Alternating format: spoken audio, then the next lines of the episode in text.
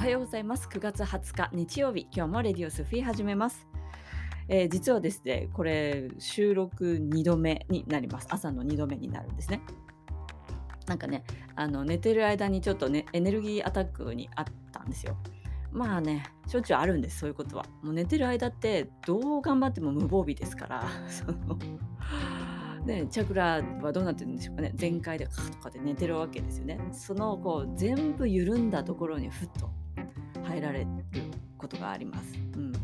でそこで、まあ、特定の場所がこうピピリピリピリとね痛みが起きたんですけどもちょっと待ってこれ私のものじゃないなと思ってその痛いなと思ったところをペッとこうエネルギー的に抜いて出すっていうことをやるんです。でそうすると痛みはスッとうんと残り痛みみたいな何て言うの？後遺症っぽいのだけ残って本物の痛み大きい方の痛みは抜けていくんですよ。でそこになんかあった痕跡みたいな痛みだけが残っていて、まあ、このぐらいだったらラジオ配信してもいいかなと思っていやなんでかっていうとそんな状態でここであの全世界にね発信したら皆さんに迷惑はかかるという意味です。えー、なので、えー、まあこう、うん、痕跡ぐらいの感じでラジオ配信を始めたんですけども、10分喋ってる間にゲップが止まらなくなっちゃってあのゲップっていうのもあの浄化の一つです。いっぱいね炭酸の何かを飲んでゲップって出るのは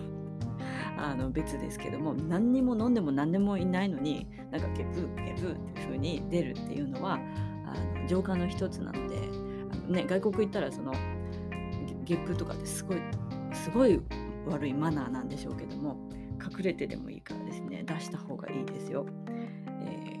おならとかもそうですね。あの出したいわけです。ガスでもいいしゲップでもいいから出せるものは出した浄化が一番大事です。ためない体を作るというのが一番大事なんですね。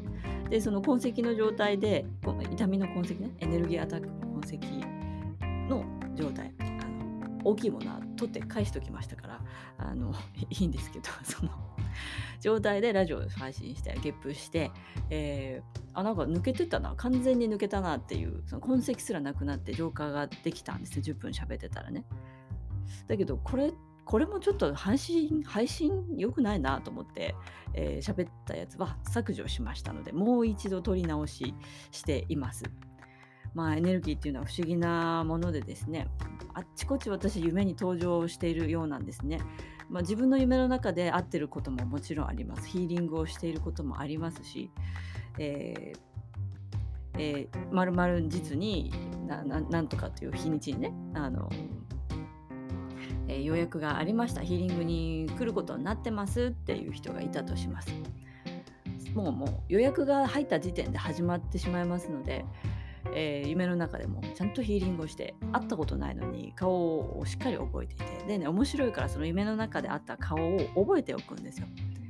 そして「はじめまして」ってこうサロンの方にね来てくれたらあやっぱりあの人だみたいなね。あの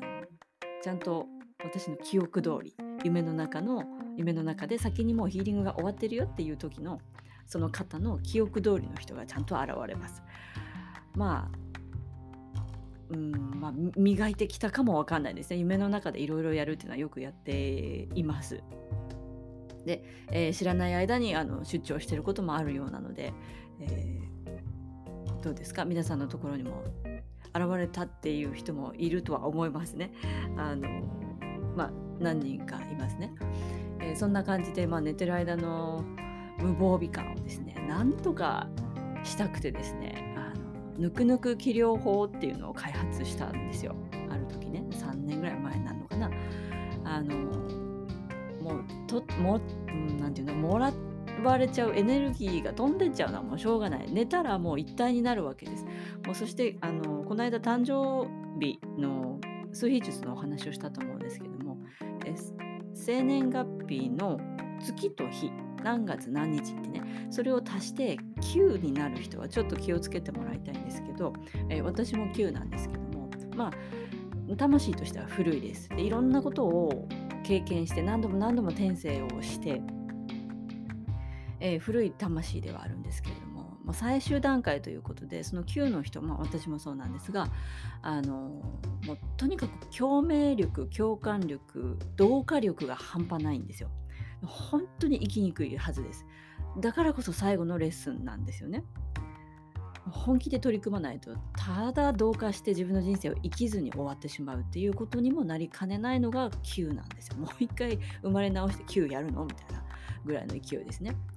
同化力が半端ないっていうのは Q の人はよく覚えておいてください。だから自分を生きているようで自分じゃないという感じ。でもギフトに変えられれば相手が考えてることとか相手が不調なこと悩んでいるテーマそういったものも全部入ってくるので、えー、答えをね自分がしっかり勉強していればの話ですけども答えを出してあげやすいし人の不調に気づいてあげるということもしやすい。はずです。動画力が半端ないのでね。だけどそればっかりやってると、まあ、お仕事として生かすのであればいいですけどもそんなの普通の人間関係でやっていたらもう本当に辛いだけなんですよ。ある程度ねオンオフのスイッチをこうお勉強できるようになるともう少しね楽に生きられるのかなとは思うんですけども、えー、なので寝てる間の同化力も半端ないということです。例えばこんなこともあります。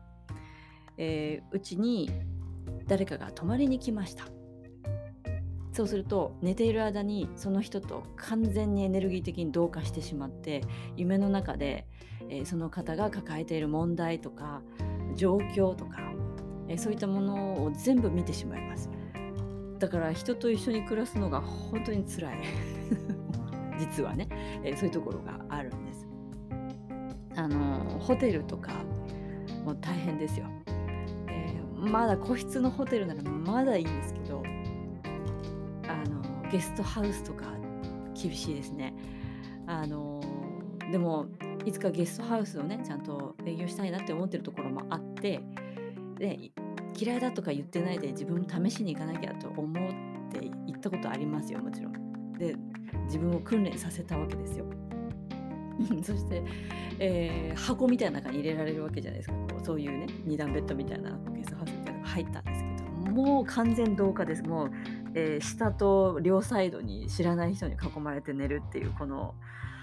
感じ。あの分かる人には分かると思います。HSP とか持ってる人は、えー、同じ経験をしたことがあると思うんですけどもあの自分の意識思考が汚染されていく感じです。あれ食べたいなって思ったりする今これしたいななんか誰かと連絡取りたいなその全てが人のものになってくるんですよ。気をつけていないと。本当にビパサナしてないとまあ自分の思考が人の思考に切り替わってることがあります、えー、同じような悩みを持つ人のカウンセリングをしたことももちろんありますがもうね混乱の極みですねあれはね。もう自分自身が分からんみたいな感じになってしまうんですよ。えー、精神的に病み始める人も多いと思いますね。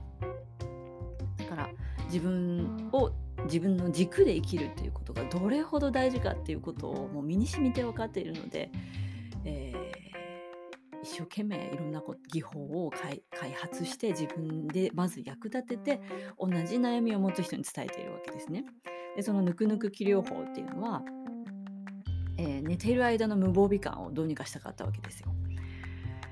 えー、まあね、同化しちゃう流れてってしまう出張しちゃうっていうのはもうしょうがない。もう持って生まれた宿命だと思って。で起きた後にどっさり疲れていないようにすればいいやと。要するに気を黒字にしておけば持っていかれちゃう流れちゃう。でも起きた時まだ残ってるよっていう状態に持っていこうと思って、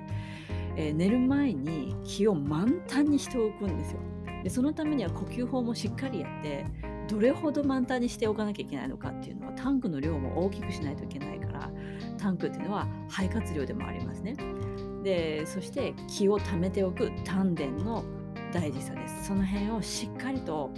えー、自分に何て言うのかな練習させてですね自分にねそれで自分のタンクを大きくしてでしっかりと溜め込んで超黒字です。え気を超黒字で寝るとまあすごい勢いで流れてはいくんですよ。ねたまった分流れやすくなってる。だけど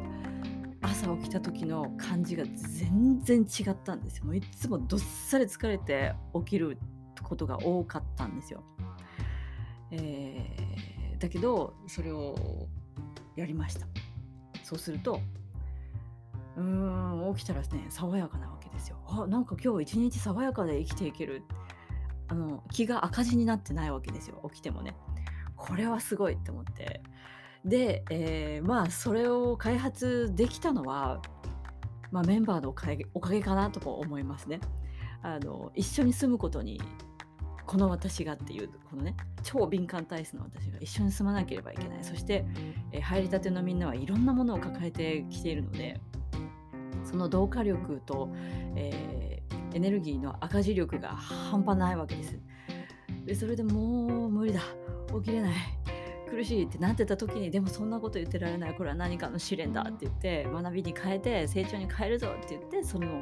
ぬくぬく起用法が生み出されるわけですね。だからうちに住んでいたまあ1人と2人と言いまして順番に来てましたけども、えー、彼らのおかげで私は今ぬくぬく起療法を開発し人にもみんな役に立っててるし、えー、昨日赤字ではなく黒字で目を覚めるとまあ爽やかですね本当にね。あのホルモンの問題ももちろんありますけどもでもちゃんと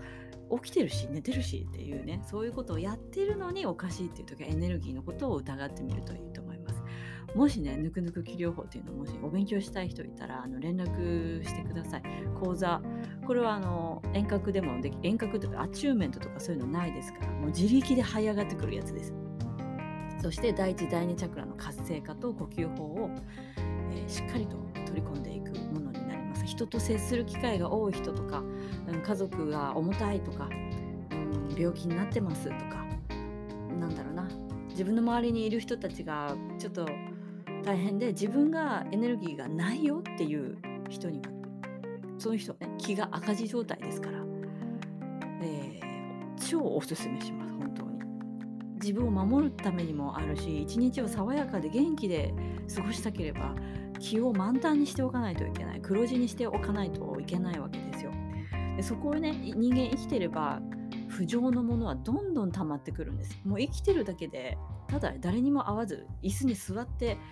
本も読んでない。ただ座ってるだけでもエネルギーは循環したり変なものが入ってきたりすることはあります。生まれてこの方誰一人として知り合いがいないみたいな人はいないですよね。全く孤独ですっていう人は多分この世の中にはいないと思います。親もいませんなんて人はいないですよね、えー、そういう人はいないわけですからエネルギーは絶対に誰かとつながっているはずなんです。だから人前に出る人は一番しっかりしてないといけないですね何かを教えるなんていうことをやり始めたらもう向上するしかないですからもうあとはどんどん吸われて引き下がるだけですからね だから先生になるってまあ生半可なあのことでやってると痛い目に遭います。えー、実証済みです。えー、でもねそんなこと言ってられないどんどん向上してどんどん分け与えられる人になっていきたいと講師なら思うわけですよ。だから努力を惜しまないということを続けています。えー、もしねそういったことに何かピンとねえ、何て言うかなアンテナに引っかかったらですね、ぬくぬく治療法、ぜひ、えー、オンラインでもやっていますので、やって、やっていきますので、ままだやってないです。これまでは対面のみだったでけども、オンラインでもやっていきますので、もし興味があればご連絡いただければと思います。えー、それでは今日も、えー、自分のね、気は赤字なの？黒字なの？っていう感じで、えー、ちょっとチェックしながらね、過ごしてみてほしいなと思います。それでは今日も良い一日を。